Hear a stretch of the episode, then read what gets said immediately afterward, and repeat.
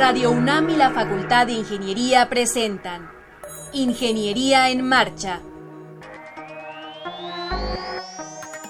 Un espacio dedicado a la divulgación del quehacer de la Facultad de Ingeniería. Ingeniería en Marcha. Le informamos sobre las innovaciones tecnológicas y de investigación. Orientamos en temas de autoconstrucción. Presentamos la cultura y las artes. Y compartimos nuestras victorias en el deporte. Ingeniería en Marcha. Un programa pensado para vincularnos con usted. Ingeniería en Marcha.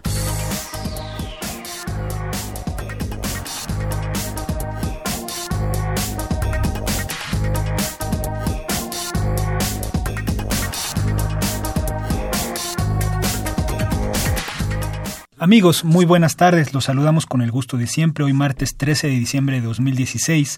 Les ofrecemos una disculpa por entrar al aire tan tarde. Hay un precance en el viaducto, estaba cerrada, estábamos completamente atorados. Me acompaña Alejandra Torres. ¿Cómo estás, Ale? Pues bien, Rodrigo, exactamente apenada con la gente que usualmente nos sintoniza a las 12 en punto, pero lo importante es que ya estamos aquí y que vamos a hacer este programa de Ingeniería en Marcha a todo dar. Ojalá que nos acompañen, recibamos muchas llamadas telefónicas o vía Facebook también. ¿Y qué te parece si les cuentas qué tendremos en el programa? Sí, claro que sí. Primero vamos a platicar con la doctora Ana Beatriz Carrera Aguilar. Ella nos va a hablar del impacto social de la infraestructura de vías terrestres. Después va a estar la doctora Fátima Y su alumno Alan Castañeda Ramírez. Nos van a presentar el proyecto de un sistema auxiliar auditivo para personas con hipoacusia.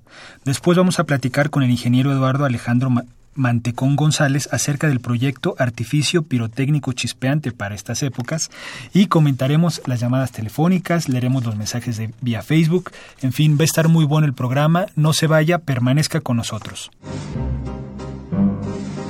Para conocer las novedades editoriales que se publican en nuestro país, no te puedes perder la Feria de los Libros. Escúchalo todos los lunes a las 14 horas por el 860 de AM.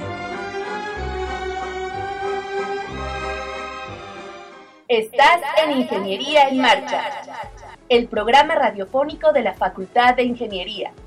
Si deseas escuchar el podcast del día de hoy y los de programas anteriores o descargar el manual de autoconstrucción, entra a nuestra página www.enmarcha.unam.mx. Amigos, estamos de regreso con ustedes. Nos acompaña en la cabina la doctora Ana Beatriz Carrera Aguilar. Ella es profesora de tiempo completo, es del Departamento de Sistemas y Transporte en la División de Ingeniería Civil y Geomática y nos va a hablar del impacto social de la infraestructura de vías terrestres. ¿Cómo estás, Ana? Muy bien, muchas gracias por la invitación. Es un gusto poder compartir con compañeros como ustedes, así que muy contenta. Al contrario, Ana, nos somos, nosotros estamos agradecidos y contentos de que estés aquí en, el programa. Eh, a mí no me gusta el chisme, pero sí lo voy a decir. La doctora viene fatal, viene intoxicada, entonces por mayor razón te lo agradecemos, Muchas Gracias. Muchas gracias. Es un tema bien interesante, eh, es un aspecto que lo se toca poco eh, en, en, la ingeniería y es un y es pues medular porque todos los proyectos de ingeniería, sobre todo de infraestructura, que es lo que tú evalúas, lo que tú te dedicas, eh, tienen un impacto no para una, no para dos personas, sino para muchas. Así es. Bueno, este proyecto principalmente lo que hace es vincular muchas variables que tienen que ver eh, con las inversiones que realiza, por ejemplo, el gobierno, los estados, que realizan en infraestructura, pero no nada más medir cuál es la cantidad de obra física que se realiza a través de estas inversiones, sino saber cuál es el impacto que hay directo en los usuarios, o sea, en la comunidad aledaña a la obra de infraestructura. En el proyecto nos estamos enfocando primero que nada a la infraestructura en vías terrestres, siendo la variable principal a estudiar las carreteras. Nos estamos basando en buscar la red carretera de todo el país y empezar a hacer regionalizaciones. Y vamos a empezar con hacer mediciones de qué pasa con la comunidad aledaña a esa, a esa vía terrestre y qué pasa también con la que no está aledaña a la vía terrestre y hacer esas comparaciones para ver si en realidad la comunidad está generando externalidades económicas a partir de estar cerca de esa, de esa vía terrestre. ¿Cómo se le hace para, porque digamos, hacer una cuenta, hacer un, una operación en ingeniería, pues es algo matemático, algo definido, pero ¿cómo se le hace para evaluar eh, el efecto en la sociedad. Es, es, un, es algo muy difícil, ¿no? ¿Cómo puedes decir si tiene un impacto positivo o negativo o cómo impacta en, en algo tan pues, no sé, como abstracto que es el comportamiento social, las costumbres, ¿cómo se le hace? Claro. Bueno, actualmente en nuestro país ya hay algunos esfuerzos que está haciendo principalmente el INEGI.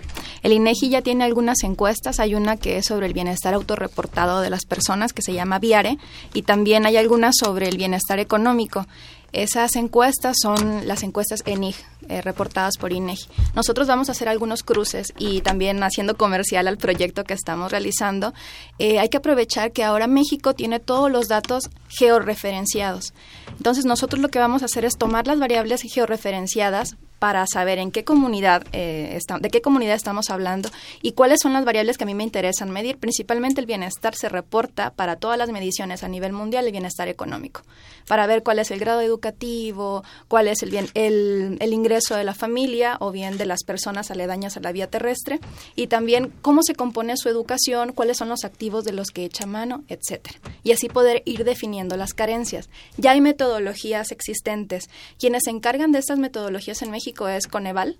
Coneval nos dice más o menos cómo medir este, la pobreza, ya sea multidimensional o bien por líneas de pobreza, y nosotros vamos a tratar de utilizar esa metodología para saber qué pasa con la comunidad aledaña a, a las carreteras, en este caso. Ese tipo de evaluación va orientado a una metodología que se llama evaluación de impacto.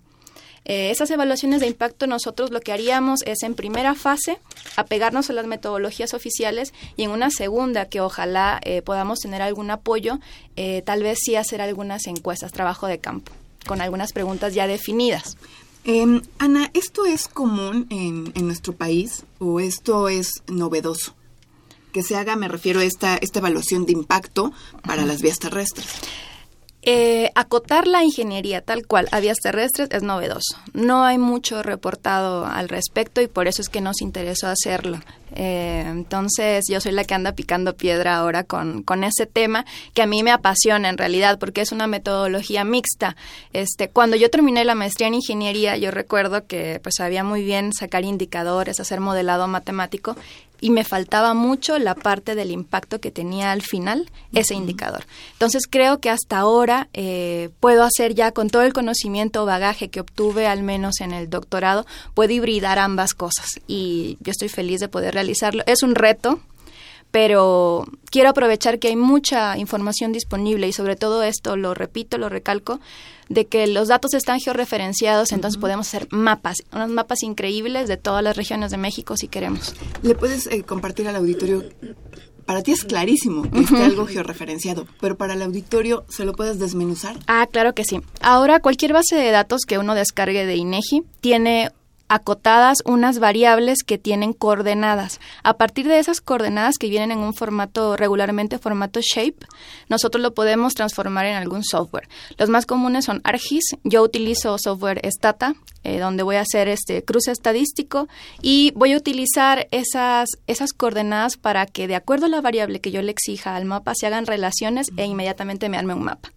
En una presentación que yo les compartí a ustedes, por ahí ya hice los mapas previos y ya se ve, por ejemplo, los kilómetros de carretera construidos y con colorcitos podemos ir viendo dónde hay más inversión en el país. Claro.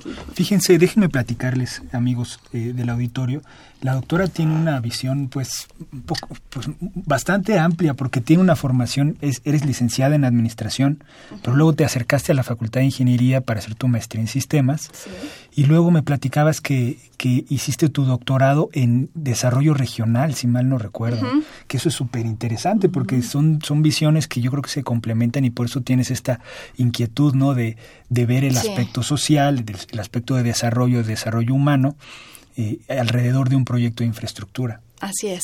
Así es. Y bueno, estoy feliz de que al fin lo pude lograr porque eh, igual pasa que llegas a una facultad que está más enfocada a ciencia dura, de repente llega uno con estos temas y bueno, ¿y esta qué, qué se tomó, no? Y lo mismo cuando estaba en Sonora, cuando estaba en el centro CONACID, era la única que sabía hacer modelado matemático y me decían, oye, pero acá estamos evaluando carencias sociales. Y yo, pero sí, pero aquí dice, ¿no? Hay que optimizarlo y bla, bla, bla. Me ha servido, pero igual hay un poco de ¿cómo decirlo? Eh, quizá duele ese cambio, ¿no? Temor a compañeros o grupos de investigadores, pero creo que ahora que volví a la facultad y ahora como profesor, eh, tengo esta oportunidad de poder desarrollar algo distinto, ¿no? Distinto. Ana, ¿qué se pretende cuando tú termines esta, esta, esta investigación? ¿Qué es lo que tú esperas encontrar? Mira, yo lo que espero, primero que nada, es generación de conocimiento y divulgación científica. Entonces, a mí me interesa que los tesistas que ya están trabajando conmigo se puedan ir a presentar carteles a congresos nacionales, internacionales. Ya estamos trabajando en dos papers y quiero sacar un libro al respecto, ¿no? Me gustaría sacarlo. Y también me gustaría acercarme tal vez a la Secretaría de Comunicaciones y Transporte y que vean qué es lo que estamos haciendo. Estamos en eso ya, trabajando ahí en el departamento. ¿Qué piensas de eh, de incorporar o cómo se podría incorporar eh, la, la, opinión, el sentir social cuando hay un proyecto en puerta, cuando se está planeando, cuando se está evaluando o cuando está ejecutando, ¿no? Porque eh, hemos platicado, ha habido varios proyectos en el país que, que pues, si, si, el, si los pobladores no están de acuerdo, pues hay conflicto o simplemente no pasa el proyecto. Bueno, eh, uno de los casos que yo conversé en una ponencia que di hace, hace muy poco es el caso de una autopista en Xochicuautla. Eh, ha sido un fenómeno que se ha comentado incluso ahí en el departamento, le hablan de repente a, a las personas a cargo del departamento para que den su opinión dentro de, la, de las reuniones que se realizan con la comunidad y el, la Comisión Nacional de Derechos Humanos. La obra está parada. ¿Por qué? Porque las personas están defendiendo el territorio. Ellos dicen que con, con el realizar esta, esta obra de infraestructura solamente se beneficia una parte de la población y, y que son los ricos, así tal cual lo dicen, y ellos pierden agua, pierden sus casas y nadie les preguntó. ¿no? Entonces son temas muy sensibles que aquí dices, bueno, como obra de ingeniería puede ser una, una, un esfuerzo, un esfuerzo gigante, enorme. Pero si no volteamos a ver qué pasa con la comunidad, entonces, ¿cuál es el impacto allí? Entonces tal vez sería un menos cero, pues no sé. Lo tendríamos que medir en, un indicador negativo quizá. Eh, entonces sí es importante voltear a ver qué pasa con la comunidad. Eh, son esfuerzos muy grandes porque no estamos acostumbrados a hacerlo. Entonces eh, hay que empezar a hacer quizá el trabajo de ingeniería desde la planeación, volver a enfocarnos a qué pasa con la comunidad o sea, ya sería una evaluación integral de un proyecto para poder echarlo a andar, ¿no? Tal vez tenerlo todo el tiempo presente, Exacto. El, aspecto humano, el aspecto O el análisis eh, de contexto, y en ese análisis de contexto eh, volver a permear esa parte social, qué, qué ocurre, qué pasa, ¿no? Con ellos. Eh, Ana, tenemos una llamada de el señor Fernando Almanza y quiere preguntarte que desde tu punto de vista, ¿cuándo eh, se echará a andar un proyecto sobre ferrocarriles en nuestro país? Uy, es una pregunta. Yo creo, a mí me encantaría contestar que, muy pronto, ¿no? Pero eh, es arriesgado dar una respuesta. Al menos yo, desde mi punto de vista, a mí me encantaría que fuera allá y sobre todo que fueran ferrocarriles mexicanos, ¿no? De nueva cuenta. Sería ah, genial recuperar lo que vendimos, ¿no? Este al menos puedo contar que sí hay mucho interés en el departamento. Por ejemplo, los chicos que están en la especialización en vías terrestres, yo noto que muchos quieren llevar las clases sobre ferrocarriles, especializarse en esa área. Quizá no sea algo a corto plazo, quizá sea a largo plazo. Lamentablemente. Lamentablemente. Y sería genial que eso se recuperara, Fernando pues este tema yo creo que da para mucho, para mucho, mucho, varios programas Totalmente de acuerdo, Rodrigo. Yo puedo regresar cuando ya no esté intoxicada, se los juro. y cuando no nos abren el, el Y les traigo mapas. Te comprometemos a que regreses. Eh, las puertas están abiertas. Muchas gracias por venir, por el esfuerzo que sabemos que es sobre humano el que estás haciendo. Entonces estamos muy agradecidos, Ana. Con nosotros estuvo la doctora Ana Beatriz Carrera Aguilar. Gracias. Gracias, hasta luego. Un abrazo.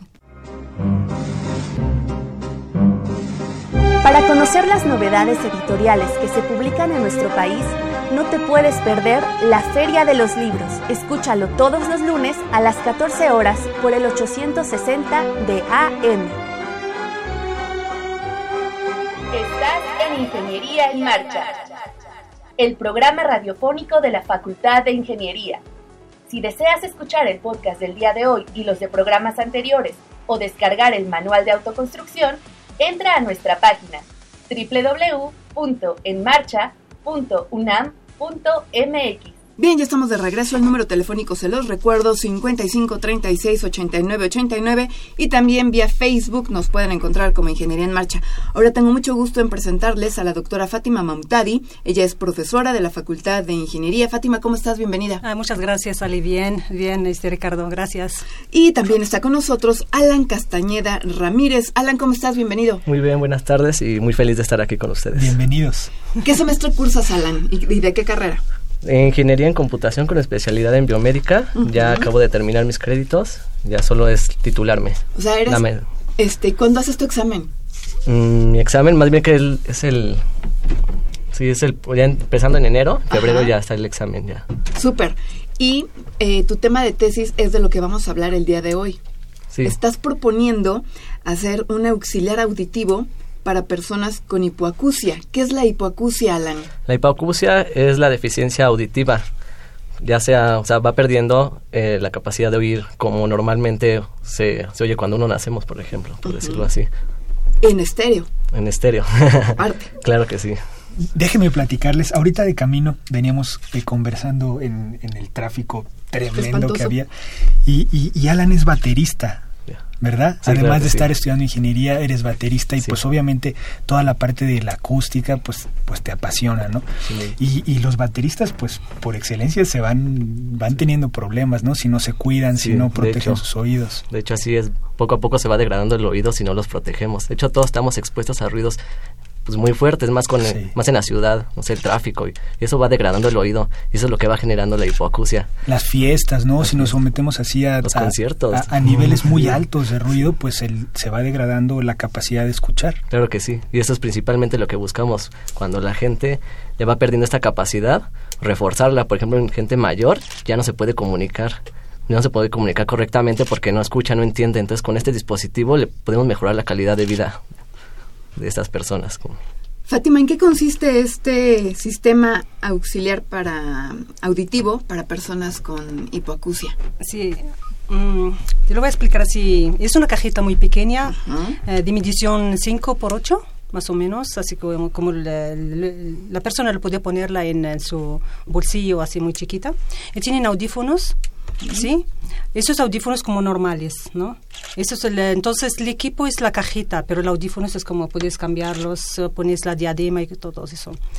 Eh, eh, como decimos, es una, eh, una cajeta que puede recibir la señal, ¿no? Tiene una entrada universal y por medio este, de micrófono, entonces se pone un preamplificador y después un control de, ah, automático de ganancia y después este, tenemos un actua- actualizador Sí. que tiene dos, en- dos de para izquierdo y derecho del oído.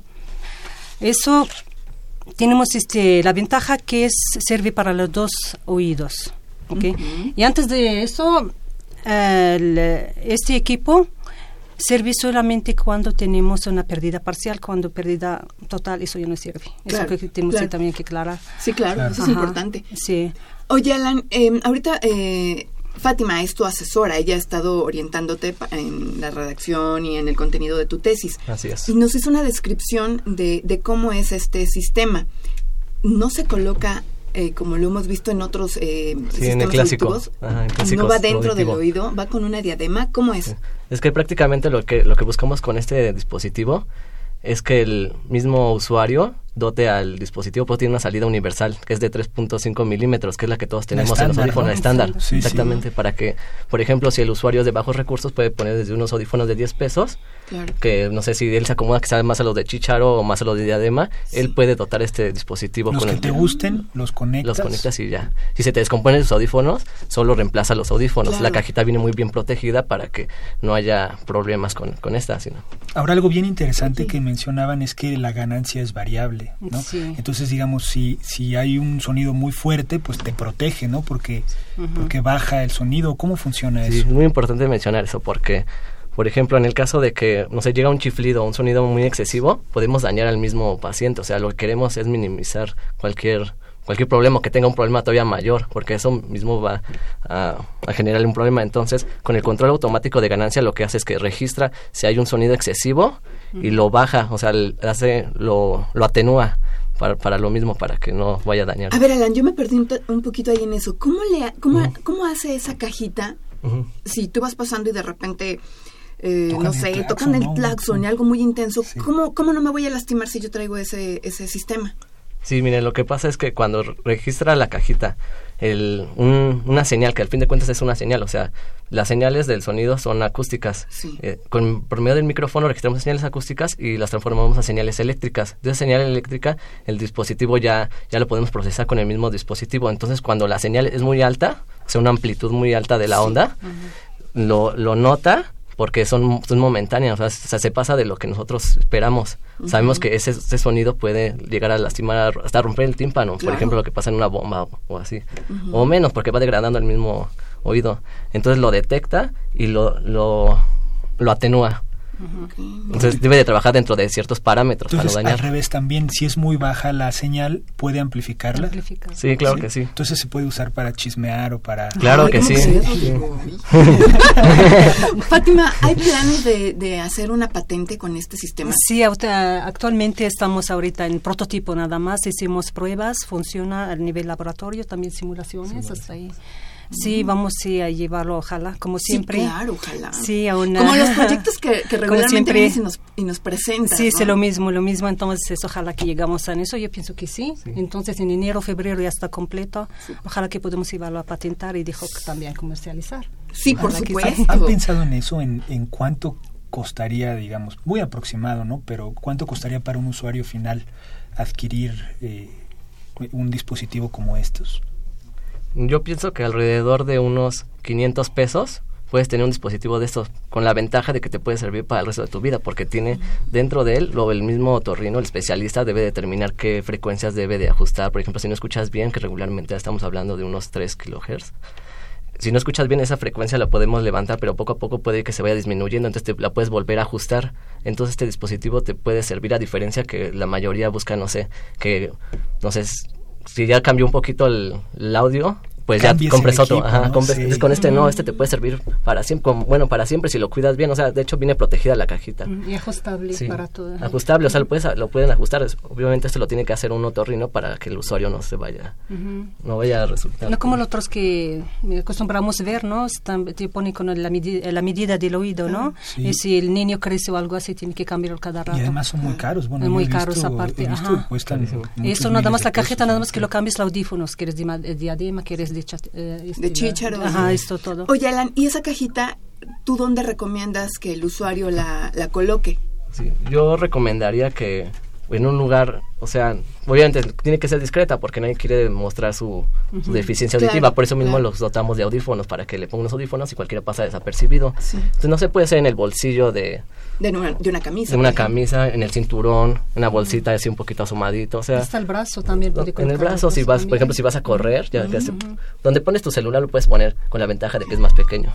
¿Y el, uh -huh. ¿y el micrófono está integrado a la caja o sí. también se le conecta? No, el micrófono va integrado. O sea, lo único que tú le tienes que poner, eh, bueno, el usuario le tiene que poner sus audífonos, porque los audífonos son lo primero que se descomponen. Uh -huh. o sea, por sí, eso la caja claro. viene protegida. Claro. Tiene una entrada universal, nada más así cambias el, el audífono. Sí, el hacer, hacerlo factible para Sí, claro. ¿Y, práctico. ¿Y cómo se alimenta? ¿Qué, qué utiliza una batería? Sí, o? usa baterías recargables. O sea, lo que tú ya nomás tienes que conectarlo a la luz, así como conectas tu celular y lo vuelves a cargar. Ocupa muy poca energía, el consumo es mínimo. Portátil. Eh, portátil. Puede, entonces lo puedes estar usando durante días uh -huh. y sin problemas. Y lo vuelves a recargar y no gastas en baterías, o sea. Híjole, está padrísimo. ¿Por qué se te ocurrió hacer algo así, Alan? Ah, pues fíjese. a ver, cuéntame. Tienes un minuto y medio. ok, un minuto y medio. Pues a mí me ha gustado mucho la música y como saben, no sé, como acaba de decir, toco la batería, entonces estoy muy interesado en esto. Entonces también soy de formación en ingeniero en computación biomédico. y biomédico como, espe como especialista. Entonces quise hacer un dispositivo que que esté relacionado con el audio. Sí, claro. Eh, claro, encontré por suerte a la doctora Fátima que estaba iniciando un proyecto en esto. Entonces me uní a ella y todo marcha, marcha perfecto, perfectamente. Qué maravilla, qué bueno. Sí. Así debe de ser todo, ¿no? O así debería sí. de ser todo. Sí, tiene un fin humanista. O sea, no, no se busca totalmente, por eso no nos hicimos un precio, no sé, de, uh -huh. de, de dos mil pesos, porque podría competir contra uno de todavía mayor precio. Claro. claro. Pero no, no se trata de eso también, sino más bien estamos enfocándonos. Sí, recuerdas, Rodrigo, que nosotros, nuestro equipo es barato, bueno y barato. bueno, bonito, barato, bueno, barato y que y la sociedad quede satisfecha, Y, y reciba algo de un ingeniero que está a punto de titularse, ¿no, Alan? Sí, claro. Siempre nos gusta ayudar a la gente que, que no puede, no como las, eh, la gente que pueden eh, comprar cosas así fácilmente, ¿no? Siempre ayudamos a la gente que malos escu- eh, recursos, ¿no? Sí, de bajos recursos, de hecho. Híjole. Sí. Qué maravilla. ¿no? Sí, está padrísimo. Les agradecemos muchísimo que hayan venido a Ingeniería en Marcha. Alan, tienes que regresar. Fátima, síguenos trayendo a tus alumnos. Este, son, una, son una maravilla estos jovenazos. Sí, la verdad son muy inteligentes, nada más falta nada más confiar en ellos, darles eh, la libertad de creatividad y ya salen cosas, la verdad. Yo propongo que la próxima vez nos traigas el equipo. Sí, sí. la idea. Aquí lo probamos. ¿Sí? Sí, claro que sí, encantado. Perfecto. Pues muchísimas gracias, gracias a la doctora Fátima Momtadi y también a su alumno Alan Castañeda Ramírez por habernos presentado este sistema auxiliar auditivo para personas con hipoacusia. Muchas gracias y felicidades. Gracias. Gracias. Bien, y ahora tengo en la línea al ingeniero Eduardo Alejandro Mantecón González. Ingeniero, ¿cómo le va? Buenas tardes. Muy buenas tardes. ¿Usted me escucha bien? Sí, bastante bien. Genial. Ingeniero, usted es director general de la empresa PyroSmart. ¿A qué se dedica esta empresa y cuándo surge? Mire, esta empresa se dedica a la manufactura de productos pirotécnicos de alto valor agregado y se fundó hace aproximadamente siete años. ¿Cuál es su producto estrella, ingeniero? Bueno, hay varios, pero uno de ellos eh, se llama Pyroblast. Es un producto para la fragmentación de roca en áreas sensibles. No es un explosivo, es un es dispositivo pirotécnico que, que es precisamente para áreas con tráfico, con eh, vivienda, con, per- con personas, eh, eh, donde es necesario fragmentar roca, ya sea para fosas, para zanjas, para obras urbanas, para cimentación. Entonces, ese es uno de los productos que nosotros desarrollamos y que hoy por hoy es eh, una de las puntas de lanza de la compañía. Un otro, entiendo que tiene varios productos, ingeniero Mantecón, en, en- dentro de, su empresa, en Pyrosmart. Tienen varios. Estaba yo escuchando que tienen a JTech o GTech. Eh, Sí. ¿De qué se trata? ¿Qué hacen? Este producto es un iniciador electrónico para activar eh, diferentes tipos de cosas. De hecho, nosotros exportamos a más de 12 países. Hay poca gente que, por ejemplo, sabe que la inauguración y clausura de los Juegos Olímpicos en Londres fueron activados todo el, el- el espectáculo pirotécnico con producto hecho en Zacatecas, eh, que por ejemplo en Disney, tanto en Miami como en, en California, eh, eh, se utilizan todos los días productos hechos también en Zacatecas y estos dispositivos lo que hacen es que inician, encienden, vamos a decirlo así, eh, cualquier tipo de producto pirotécnico o militar o industrial eh, de- relacionado con pirotecnia. Oye, ingeniero, antes de, de seguir avanzando y seguir comentando sobre estos productos que, que tienen en Pyrosmart, me gustaría Sí. que nos diga la página web para poder consultarlos, poder estar más cercanos y conocer lo que ustedes realizan. Esto que usted nos, nos compartió, que la pirotecnia en Disney y en los Juegos Olímpicos, zaca- orgullosamente zacatecanos, pues me parece una maravilla. ¿Nos puede dar su, su página? Sí, como no, con mucho gusto. Es eh, PiroSmart, Sí. así como suena, con, el- con el Y, pirosmart.mx. Aerosmart.mx. Bueno, yo recientemente eh, encontré una nota eh, publicada por CONACIT en donde dice patentan artificio pirotécnico chispeante. Es decir, The Lidl by Light es un artículo, un producto novedoso y que ya está patentado. ¿Nos quiere hablar un poquito de él? Claro, con mucho gusto. Mire, eh, no- normalmente en épocas navideñas hemos visto que hay bengalas, bengalita, la clásica bengala navideña. Lamentablemente esta bengala navideña pues puede quemar la ropa, puede quemar la piel y puede quemar los ojos, las retinas. Entonces eso es un dispositivo que aunque es muy utilizado tiene un riesgo y sobre todo en el tema de los niños. Lo que hicimos nosotros fue desarrollar una formulación distinta que eh, no, no daña y que es, este, que es sumamente seguro y permite que precisamente pueda ser utilizado por de manera eh, eh, masiva sin, los riesgos que conlleva pues la pirotecnia con alta temperatura. Es decir, es decir que este este producto no tiene nitrato de bario, que es lo que eh, resulta tóxico. Efectivamente, no solamente resulta, desde luego que resulta tóxico, pero adicionalmente el nitrato de bario y otros componentes, otras sustancias químicas, eh, elevan las temperaturas. Entonces nosotros evitamos eh, estas, este tipo de sustancias químicas, hicimos modificaciones únicas en, el, en, las formulaciones que nos permitieron dar como resultado el desarrollar una nueva bengala con, figuras, con, con esculturas mucho más bellas, pero sobre todo mucho más seguras y no tóxicas. Claro, claro. Además, ustedes hicieron un diseño específico. Podemos, ah, ¿Qué le parece si nos ayuda a imaginarnos cómo son esta, este, este, proyecto? Esto, sí, mire, háganle cuenta que lo que hicimos fue originalmente hacer figuras de corazón, de, un pino, de, no sé, de una estrella, pero eh, gracias a la, a la, a la fórmula que es muy eh, eh, segura, nosotros podemos hacer ahora figuras como los logotipos de una de una estación de radio, por cierto, del MONAM. Ah, qué maravilla. Sí, puede ser ya eh, eh, encendido y de manera muy muy novedosa y muy segura. Y estas pueden tener colores, pueden ser rojas, doradas. Efectivamente, pues normalmente este, la bengala común será un color eh, plata o gris en este caso eh, tenemos colores dorados, plateados, rojos, verdes. Entonces también es algo novedoso esto. Ingeniero, ingeniero eh, Mantecón, ¿dónde podemos conseguir estas, este The Little Big Light en la Ciudad de México, a través de su página web? Se lo menciono porque estamos a punto de iniciar las posadas y todos queremos pasarla a todo dar y sobre todo los que tenemos niños pequeños, pues no arriesgarlos, no contaminar el ambiente porque eso en Ingeniería en Marcha nos preocupa muchísimo y cuando vimos su producto pues nos pareció una maravilla. Entonces, ¿dónde lo podemos adquirir? Mire, este, yo creo que la página de, de, de ahí están toda la línea de productos nuestros. Sin embargo, también hay una página específica de, The Little Big Light, eh, eh, que es littlebiglightcom en donde pueden este, hacerse los pedidos e incluso con los, con los diseños que las personas pudieran requerir. Ingeniero, pues yo le agradezco muchísimo este enlace, pero no quiero despedirme sin antes comentar con nuestro auditorio que usted amablemente nos envió algunos ejemplares de Little Big Light y que mediante nuestras redes sociales lo vamos a obsequiar al público que así lo, lo quiera. Nuestra community manager va a, fijar la, la dinámica. Solamente queremos decirle a nuestros radioescuchas que estén pendientes en nuestra página web eh, de Ingeniería en Marcha, quise decir de Facebook, para que puedan seguir esta dinámica.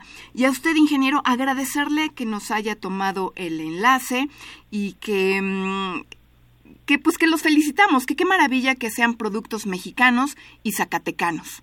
Ah, pues muchísimas gracias. La verdad es que yo creo que la fase creativa de, nuestra compañía es la que ha permitido que, hagamos eh, temas eh, novedosos y que y nos alegra mucho este tipo de comentarios. La verdad nos anima a seguir adelante y de verdad los agradecidos somos nosotros. No, hombre, pues nada que agradecer, ingeniero. Le mandamos un abrazo cariñoso a usted y a toda la gente que trabaja en Pyrosmart. Muchísimas gracias, un abrazo. Gracias, hasta pronto. Bueno, pues platicamos con, con un ingeniero mexicano talentoso que tiene su empresa en Zacatecas. Visiten su, su página, es bien interesante. Eh, la voy a compartir con ustedes. Es Pyrosmart. Pyro se escribe P de papá, Y de yeso, R de Raúl, O de Omar, S de sopa, M de mamá, A de Alejandra, R de Raúl, T de Tomás, punto MX. Ahí van a encontrar cantidad de información, fotografías de esta empresa zacatecana. Y él nos mencionó ahorita durante el enlace telefónico que The Little Big Light también tiene su página, solamente hay que agregar thelittlebiglight.com y aquí podrán ver fotografías. Ahorita Sandra Corona, que es nuestra community manager, está subiendo a la red y, son, eh, Rodrigo, para que lo podamos imaginar nosotros aquí en la mesa, la gente que nos está escuchando, son como las luces típicas de Bengala, pero por ejemplo tienen la forma de un, de un corazón. Y estéticamente, pues son muy lindas, son muy bonitas. Y lo que nos comentaba el ingeniero Mantecón es que tiene colores, dorado, plateado, rojo. Entonces, bueno, quisimos presentar esta novedad mexicana, orgullosamente mexicana, pero que es muy segura, segura para la, gente que la va a usar y para el medio ambiente. Sí, sobre todo eso, porque aquí en, en la ciudad, eh, en estas épocas, la, la contaminación aumenta mucho, hace mucho frío, se, está muy estático todo, entonces todo lo que estamos quemando, que está en, eh, eh, en las, las, las chimeneas, las luces de bengala, los, los castillos, los toritos, todo eso es fatal, ¿no? Para el medio ambiente. Sí, y entonces y para nosotros sobre todo, ¿no? Nos hace daño estarlo respirando, sobre todo a las poblaciones vulnerables, los niños, los ancianos y este tipo de iniciativas, de innovaciones, yo creo que permiten que sigan las tradiciones porque la verdad es muy bonito. Yo me acuerdo que da una emoción enorme, ¿no? Tener que, que, ver las luces, prenderlas. Animarte a prenderla, ¿no? Porque cuando estás chavito la verdad da miedo, ¿no? Ay, y si me quemo, ay, y si me cae a mí. Y, luego verlo, ¿no? Y todo. Yo creo que es una tradición muy bonita, pero si hay estas alternativas, pues bienvenidas. Mejor todavía, ¿no? Rodrigo, ¿te parece si rápidamente le, le, dices al auditorio por qué no es conveniente, dado que hay mucho frío, eh, quemar cohetes? ¿Por qué nos afecta más? Lo que pasa es que en la época invernal, eh, al ser más frío el, aire, eh, es más denso. Entonces, cuando uno está quemando algo, los contaminantes se acumulan se acumulan cerca de la superficie terrestre y pues eso lo respiramos, ¿no? Cuando hay vientos, eso ayuda porque se dispersa, pero en, las, en los momentos del día en, en, el que está muy estática la atmósfera y hace frío, se combinan esas dos cosas, eh, pues nos hace daño porque, de hecho ahorita justamente acabo de recibir una notificación en el celular que hay mm. una precontingencia, está, está, está alto, ¿no? Aquí en la Ciudad de México. Sí, está alto el nivel de contaminación y bueno, eso se está monitoreando constantemente, pero eh, pues está alto porque hay mucho tráfico, se acumula y el frío invernal pues hace que no haya buena dispersión de los contaminantes. O sea, que no fluya. Exacto, que no se vaya hacia otro lado. O lo que mencionaban antes, este, imagínense la Ciudad de México como una cacerola y todo está ahí atascado, atascado y no hay manera de que fluya, ¿no? De que salga. Exactamente. Si, si, si la atmósfera está, se le llama inestable, permite que los contaminantes se dispersen. Pero si la atmósfera está estable, pues se acumulan y se acumulan y se acumulan y eso se da en condición de frío, se da, se provoca lo que es la famosa inversión térmica. Claro. Sí. Yo creo que está muy bien esto de, de, la luz. Eh, no contaminante. Sí, caray. Y además lo que tú mencionabas, ¿no? Son tradiciones, es algo lindo, es algo hermoso. Sobre todo diciembre es una época, eh, me parece, muy muy familiar, muy de pasarla con, con, con los que tienen hijos, con, con, la familia y de una manera pues segura y amigable. Sí, si te fijas cada vez hay más tecnologías, también las luces ya eh, consumen menos, ¿no? las series, los foquitos navideños ya tienen focos LED. Se está buscando, este, pues tratar de, de, consumir menos energía, de, de, ser más, hacer más sustentable las fiestas. Claro, pero además eh, no por, eh, no por la onda de que es algo que está de moda, sino porque es una necesidad. Es una necesidad y hay que cuidar el lugar donde vivimos y para que tengamos una calidad de vida mejor y para que las generaciones que vienen pues puedan disfrutar un poquito más, ¿no? De lo que tenemos en el planeta. Sí, claro, porque imagínate después nada más platicarle, ¿no? No, es que antes había foquitos de Navidad. Deja los foquitos. Antes había ríos, antes había arroyos. Ojalá que lo puedan disfrutar todavía los chamacos, ¿no? Sí, y Exactamente. estuvo muy interesante el programa del día de hoy. Tenemos una llamada, nada más queremos saludar a Óscar Javier de la Facultad de Economía. Le manda saludos a las doctoras que entrevistamos. Tuvimos a dos en cabina ahora, dos doctoras. Muy interesantes los temas, ¿no, Ale? Muy, muy. Ojalá que regresen las dos. Sí, sí, ojalá nos, nos tomen la palabra. Y bueno, se nos, se nos está acabando el tiempo. Eh, fue un placer estar eh, compartiendo los micrófonos contigo, Ale. Lo mismo digo, Rodrigo, un placer, un placer. Y vamos a dar los créditos respectivos. En la producción, Pedro Mateos nos estuvo apoyando. En las redes sociales, Sandra Corona. Página web, José Luis Camacho. En los controles técnicos, Miguel Ángel Mendoza nos hizo ahora híjole, una ayudadota, tuvimos problemas desde que llegamos. Y en las llamadas, Mariel de León González nos estuvo apoyando. Muchísimas gracias, nos escuchamos el martes. Eh, continúen disfrutando de la programación musical que Radio UNAM tiene para ustedes. Hasta pronto. Radio UNAM y la Facultad de Ingeniería presentaron Ingeniería en Marcha.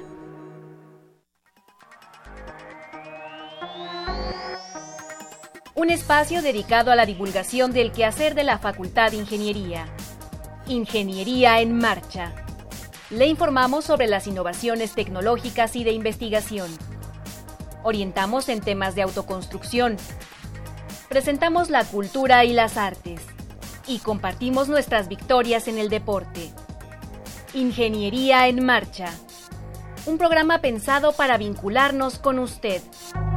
Ingeniería en Marcha.